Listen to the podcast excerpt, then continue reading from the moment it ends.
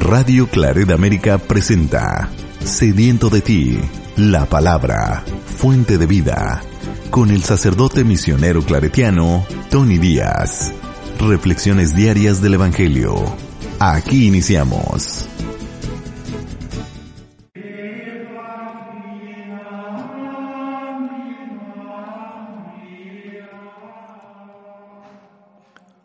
Bienvenidos hermanos a nuestras reflexiones bíblicas de las lecturas del día. Hoy es jueves, sexto día dentro de la octava de la Navidad. Ya les comenté antes que por octava entendemos los ocho días incluyendo la solemnidad de Navidad que extiende la festividad o la solemnidad de Navidad por los ocho días. Y hoy es el día sexto.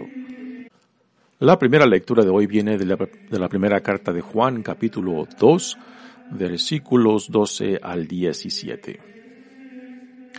Les escribo a ustedes, hijitos, porque han sido perdonados sus pecados en el nombre de Jesús. Les escribo a ustedes, padres, porque conocen al que existe desde el principio. Les escribo a ustedes, jóvenes, porque han vencido al demonio. Les he escrito a ustedes, hijitos, porque conocen al Padre. Les he escrito a ustedes, padres, porque conocen al que existe desde el principio. Les he escrito a ustedes, jóvenes, porque son fuertes y la palabra de Dios permanece en ustedes y han vencido al demonio.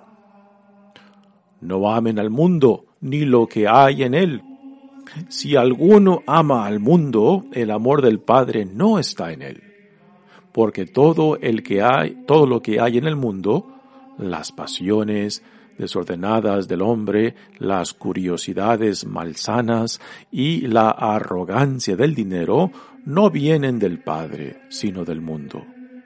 El mundo pasa, y sus pasiones desordenadas también. Pero el que hace la voluntad de Dios tiene vida eterna. El salmo responsorial es el salmo 95 y el responsorio es Alaben al Señor todos los pueblos. Alaben al Señor todos los pueblos. Alaben al Señor pueblos del orbe. Reconozcan su gloria y su poder y tribútenle honores a su nombre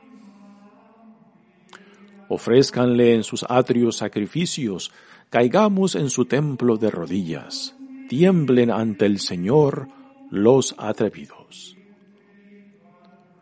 Reina el Señor, digamos a los pueblos, Él afianzó con su poder el orbe, gobierna a las naciones con justicia. Alaben al Señor todos los pueblos. El Evangelio de hoy viene de Lucas capítulo 2 versículos 36 al 40.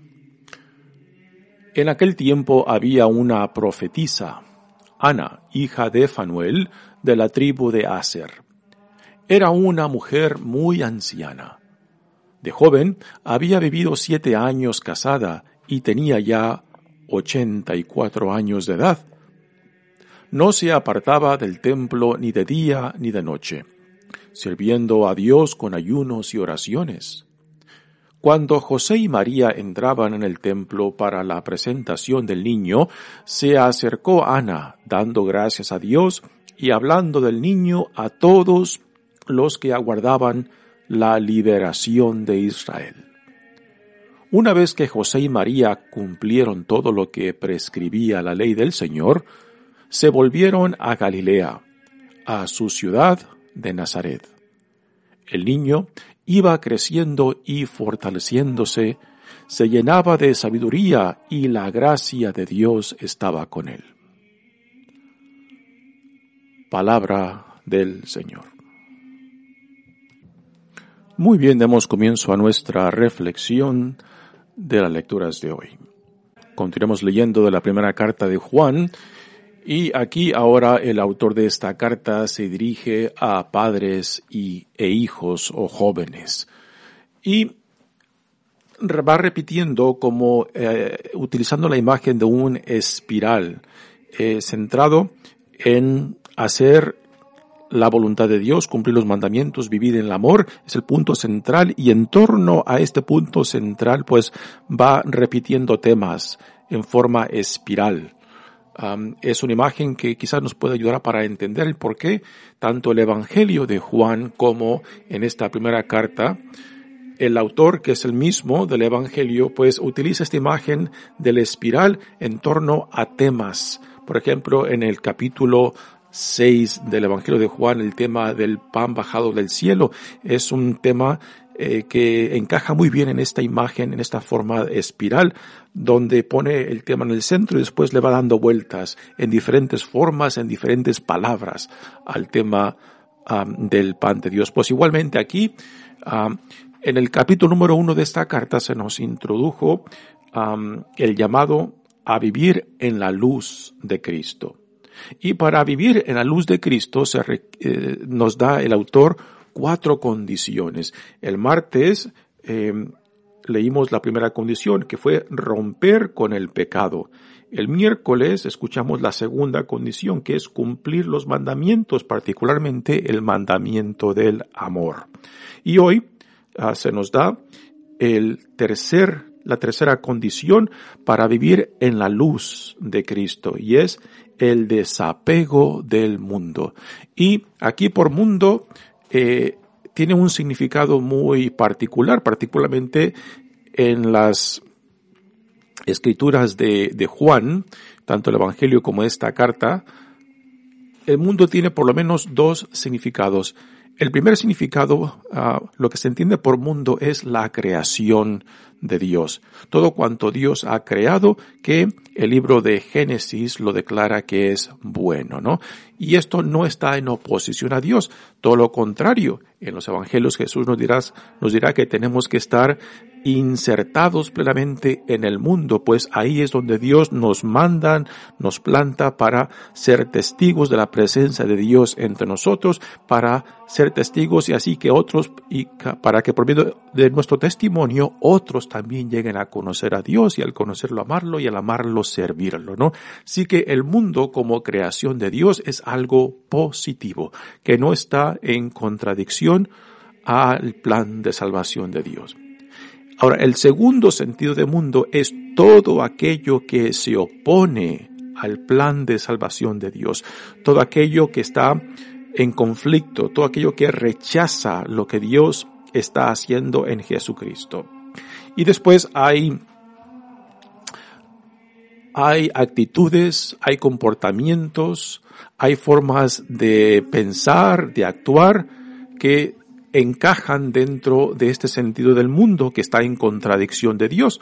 Por ejemplo, la avaricia, la arrogancia, eh, el utilizar a otros, al prójimo, para mis propios beneficios, o sea, de ver al prójimo como un objeto para mis gustos, para mis intereses, para eh, lo que yo busco y deseo, ¿no? Así que todo aquello que se opone a la voluntad de Dios es entendido como del mundo. Y en esto, el autor del Evangelio de Juan y como esta primera carta, describe a los que son parte del mundo, aquellos que se han puesto directamente en contradicción de la voluntad de Dios, que le dan la espalda a Dios, que rechazan a Dios, que se ponen en conflicto de todo el proyecto de salvación que Dios está llevando a cabo. ¿no? Así que estas son las dos nociones que el autor de esta carta y del Evangelio entiende por mundo. Dice la lectura de hoy, les escribo a ustedes hijitos, aquí una forma muy ah, cariñosa de dirigirse el autor de esta carta, porque han sido perdonados sus pecados en el nombre de Jesús. Les escribo a ustedes, padres, porque conocen al que existe desde el principio. Aquí hace referencia a la preexistencia de Cristo antes de la encarnación, eh, que es el tema del primer capítulo del Evangelio de Juan. Les escribo a ustedes jóvenes, porque han vencido al demonio. Y aquí es interesante cómo Juan el autor de esta carta pues se dirige también a los jóvenes y cuando menciona a padres e hijos en realidad está se está refiriendo a toda la comunidad, ¿no? Eh, podríamos poner una objeción de por qué solamente menciona a padres e hijos o jóvenes, ¿no? ¿Por qué no menciona a las mamás o a, las hijas, ¿no? Bueno, eh, podemos decir que esto es, refleja, refleja la mentalidad patriarcal de la cultura de donde sale este evangelio. Pero, así en términos generales podemos decir de que al mencionar a padres e hijos o padres y jóvenes, el autor se está refiriendo a toda la comunidad. Les escribo a ustedes, hijitos, porque conocen al Padre. Les escribo a ustedes, padres, porque conocen al que existe desde el principio. Les escribo a ustedes, jóvenes, porque son fuertes y la palabra de Dios permanece en ustedes y han vencido al demonio. Aquí prácticamente ha repetido lo que ya mencionó en el versículo anterior. Eh, por eso aquí les comenté que la imagen de una, de una espiral eh, es, es, muy, es muy opta para entender ah, la estructura tanto del Evangelio de Juan como esta primera carta que estamos leyendo, porque se enfoca en un tema y después le va dando vueltas, como una espiral, en torno a ese tema que ha mencionado. Ahora continúa diciendo, no amen al mundo ni lo que hay en él. Aquí eh, ya al principio les mencioné de que por mundo, aquí en este caso específico se refiere a todo aquello que está en oposición a la voluntad de Dios, al plan de salvación de Dios. Todos aquellos que están en conflicto, que rechazan lo que Dios está llevando a cabo en Cristo, todos aquellos que em, pues cultivan tanto actitudes como comportamientos en los, cual, en los cuales no hay hermandad, no hay un sentido de servicio hacia el prójimo o la solidaridad a la cual somos llamados, ¿no?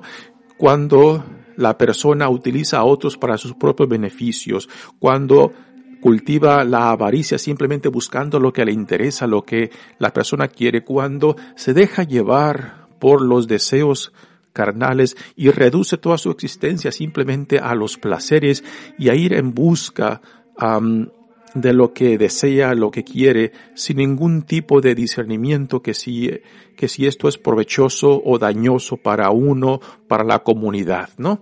Así que todo esto encaja dentro de lo que el autor entiende por mundo, todo aquello que está en oposición a lo que Dios está llevando a cabo en Jesucristo.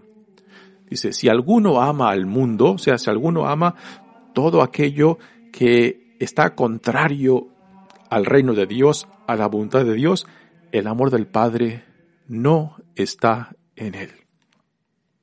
Porque todo lo que hay en el mundo, o sea, todo aquello que está en oposición a Dios, las pasiones desordenadas del hombre, y aquí por pasiones desordenadas es no solamente buscar el placer por el placer, sino que también utilizar a otras personas para mis propios intereses del deseo, ya sea sexuales, ya sea ah, por la avaricia, ya sea para eh, conseguir mis intereses utilizando personas como medios y no como con la dignidad que merecen como hijos e hijas de Dios.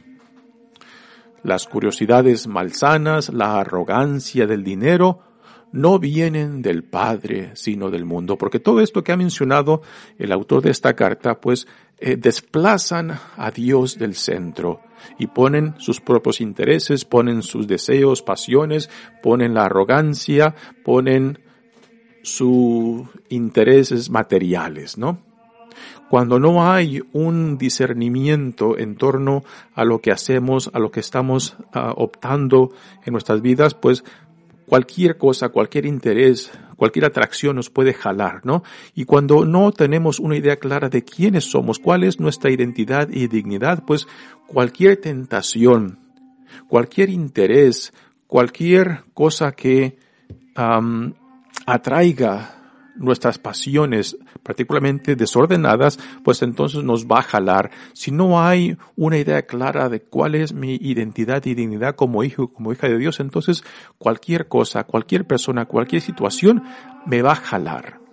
Y si yo no tengo algo que me diga, que me detenga, que me eh, ponga un alto, decir, esto no encaja, esto no va con lo que Dios dice que yo soy y la vida a la cual soy llamado, ¿no? Por eso la gran necesidad de conocer cuál es nuestra identidad, cuál es nuestra dignidad y desde ese punto de vista, desde esa perspectiva, lanzarse al mundo, ¿no? Porque cuando no hay un criterio personal de quién soy yo, particularmente en relación a Dios, en relación a otros, pues entonces cualquiera situación, cualquiera persona me puede envolver, me puede jalar y me puede crear una identidad porque yo no tengo la mía, porque yo no tengo un criterio, porque yo tengo una dignidad que encuentro y que me identifico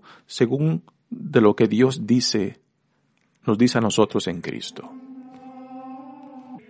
La lectura de hoy cierra con estas palabras que dice, el mundo pasa y sus pasiones desordenadas también, pero el que hace la voluntad de Dios tiene vida eterna. Aquí nos da esta imagen de que estar íntimamente unidos a Dios nos da un, no solamente un sentido de identidad, un sentido de cómo yo encajo en el plan de Dios, en en el reino de Dios, sino también nos da a entender este, un criterio personal para poder distinguir todo aquello que me separa de Dios, que me aleja de Dios y del prójimo, ¿no? Así que mi relación de Dios, mi identidad y dignidad como hijo, como hija amada de Dios, como ciudadano del reino, me da la identidad y me da el criterio personal que necesito para rechazar, para alejarme de todo aquello que me pueda separar tanto de Dios como del prójimo y también para optar por aquello que me, que alimenta esta intimidad y confianza con Dios, todo aquello que me ayuda a ser cada vez más transparente, cada, cada vez más identificado con lo que Dios dice que soy y la vida a la cual soy llamado en Jesucristo. Así que aquí hemos tocado el tercer, la tercera condición que el autor de esta carta nos da para permanecer en la luz. Y por luz entiende a Cristo, ¿no? Ya mañana nos dará la cuarta condición que el autor de esta carta nos da para permanecer en la luz de Cristo. Muy bien, pasemos ahora al Evangelio de hoy, que es la continuación del de ayer, cuando José y María llevan al niño al templo de Jerusalén para hacer dos cosas. La purificación de María después de su cuarentena y después la presentación del niño siguiendo las prescripciones de la ley mosaica, donde tienen que ofrecer en sacrificio un animal por el primogénito. Ah, ya mencionamos ayer de que José y María ofrecen un par de tórtolas, lo cual nos dice claramente de que la Sagrada Familia era una familia pobre, ah, puesto que es lo mínimo que podían ofrecer ah, por el primogénito Jesucristo. Ahora, cuando entran al templo, ayer escuchamos que Simeón eh, también es llevado por el Espíritu de Dios al templo y ahí se lleva ese encuentro donde Simeón dice esas palabras impresionantes que escuchamos ayer y después junto con Simeón en el templo se encuentra este otro esta otra persona personaje que se menciona hoy, Ana. Ana que la llama el evangelista Lucas una profetisa.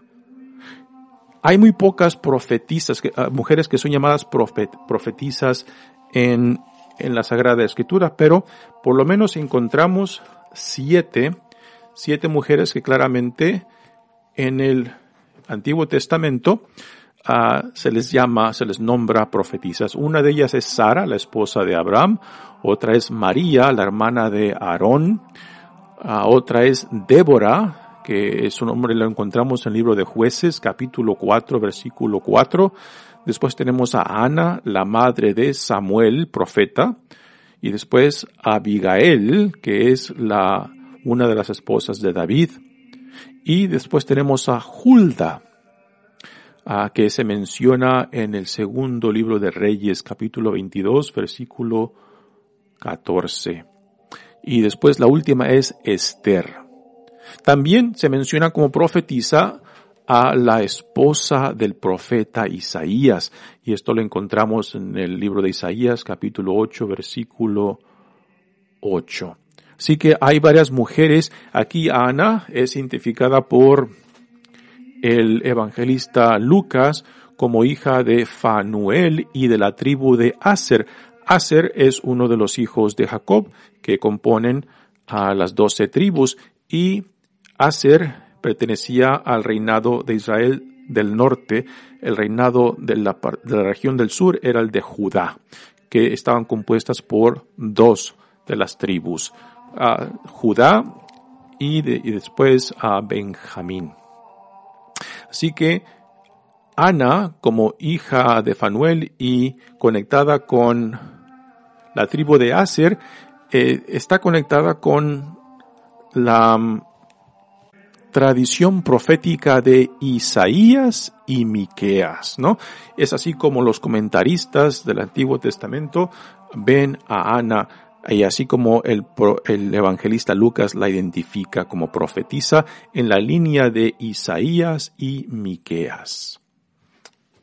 Así que es muy probable que en esta escena que Lucas nos presenta, cuando Simeón se topa con José y María y María pone en los brazos de Simeón al niño Jesús y Simeón dice ese cántico que ayer escuchamos, pues quizás Ana también estaba ahí presente escuchando lo que Simeón decía de esta criatura y después Ana por su cuenta, eh, siendo una mujer que era conocida por su fidelidad a Dios en su servicio, por estar día y noche en el templo y también porque era reconocida como profetisa y también por su edad, lo cual le daba cierta distinción. Y aunque ella es una viuda que representa a, a este grupo vulnerable dentro de la comunidad judía y aunque era eh, parte de este grupo muy vulnerable, pues es impresionante de que el evangelista Lucas la llame, la llame profetiza, ¿no? Ah, porque eh, siendo, ah, siendo viuda, pues pertenecía al grupo social quizás más olvidado, al que menos ah, se le daba distinción, al que, men, al que más se le veía lejos de la mano de Dios. Y sin embargo aquí el evangelista Lucas la llama profetiza, ¿no? Sí que de los pequeños, de de los hijos e hijas, o de los pequeños, de los hijos e hijas de Dios, el evangelista Lucas, al darle este título de profetiza, la enaltece. Eh, y esto encaja muy bien con lo que Jesús viene, vendrá haciendo de relacionarse en aquellos que ante los ojos del mundo, ante los ojos de los poderosos y, de los potentados, pues no cuentan, ¿no? Y son con ellos con quien Jesús ah, hace presencia con los pobres, con los marginados, con los que para el mundo no cuentan para nada, pero que para Dios son hijos amados, hijos e hijas amados, son preciosos para Dios y es con estos, a esto se le llama la opción preferencial de Dios de estar, de ponerse con los excluidos, con los marginados, con los pobres, con los rechazados, ¿no? Y esta es la posición que Jesús toma particularmente en el Evangelio de Lucas. Y dice la lectura de hoy, en aquel tiempo había una profetisa, Ana, hija de Fanuel, de la tribu de Aser, era una mujer anciana de joven había vivido siete años casada y tenía ya ochenta y cuatro años de edad. así que es viuda, vivió siete años. Y aquí cuando el, la Sagrada Escritura menciona números, ya podemos empezar a pensar de que son números simbólicos. El número siete simboliza perfección. La edad que el evangelista le da a Ana de 84 años, pues eh, también es un número, simbólico, puesto que es, el 12 multiplicado por 7, que da el total de 84, un número simbólico, ah, con estos dos números, el 12 y el 7, que representan tanto a las 12 tribus como a los 12 apóstoles, y el 7, que es número de perfección. Así que eh, ya podemos imaginar que cada vez que salen números, apuntan hacia algo más, que son simbólicos de algo más. Y nos dice, no se apartaba del templo ni de día y de noche. Aquí se nos da una imagen de esta mujer que después de que quedó viuda, pues se dedicó al servicio del Señor en el templo, que ahí estaba día y noche. Quizás la mayoría de la gente que entraba y salía al templo, quizás ni siquiera la reconocía, ¿no? A veces en nuestras iglesias también tenemos estas personas que pasan inadvertidas, que pasan, vamos, casi en el anonimato, ¿no? Pero que su presencia misma como que hacen, encarnan, hacen la presencia de Dios real en la forma que se mueven. La mayoría de la gente no las, no las reconoce, ni se dan cuenta de ellos, pero que los que sí ponen atención al movimiento que hay dentro de una iglesia se dan cuenta de que X personas, ¿no? Parecen que son el sostén, el sostén espiritual de esa comunidad, de esa iglesia, ¿no? Aquí en nuestra iglesia de Nuestra Señora de Guadalupe hay una señora que viene, por ejemplo, que viene a la misa de la mañana. Apenas puede caminar esta señora. Y sin embargo, esta señora eh, acompaña la misa con cantos, no, no es, no es la cantora oficial de la misa, pero tiene una voz delicada. Tiene una voz fina, una voz vulnerable, que cuando empieza a cantar el canto de, de entrada y después el aleluya, el canto de salida, pues adorna la misa en una manera tan, tan sencilla pero bellísima, ¿no? Y pasa muy inadvertida. Y, y, personas como estas, pues, este, ah, son como ah, dentro de su anonimato, eh, pues dan vida. Dan vida que aquellos que están atentos a sus presencias se dan cuenta de que en una forma muy sencilla, en una forma muy desapercibida, eh, le dan un sentido de vida espiritual que sin ella la misa, sin ella, la experiencia de comunidad como que queda seca, queda vacía, ¿no? Y así, este, yo me imagino cuando leo este evangelio de Ana, pienso en esta, en esta señora que viene a las misas todas las mañanas, ¿no? Y que con su canto, pues, adorna la celebración de la misa de una forma muy especial. Dice, no se apartaba del templo ni de día ni de noche sirviendo a Dios con ayunos y oraciones. Aquí, ayunos y oraciones son prácticas que casi siempre van juntas. En, los evangelios mismos escuchamos esta conexión de ayuno y oración como práctica de la comunidad judía que después también pasaron a la comunidad cristiana. Cuando José y María entraban en el templo para la presentación del niño, se acercó Ana dando gracias a Dios y hablando del niño a todos los que aguardaban la liberación de Israel. Así que uno puede imaginar que cuando Ana escucha a Simeón decir esas palabras acerca de este niño y de María, que también ella después habla de este niño, pero que quizás la mayoría de la gente no puso atención, pero solamente aquellos que aguardaban la venida del Mesías pusieron atención. Solamente Ana, Simeón y todos aquellos que aguardaban la venida del Mesías quizás estuvieron atentos a este evento que quizás pasó, pasó en el anonimato de esta pequeña familia, la Sagrada Familia que llega al templo. ¿Quiénes más reconocerían a la Sagrada Familia en esta situación? El autor del Evangelio de, Lucas, pues, eh, como que toma este evento que pasa inadvertido, que pasa en el anonimato, pero que refleja, refleja la irrupción de Dios en la historia nuestra. Al reconocer que aquí en esta criatura, en esta familia pobre, se estaba llevando a cabo las promesas que desde antiguo ya se venían hablando.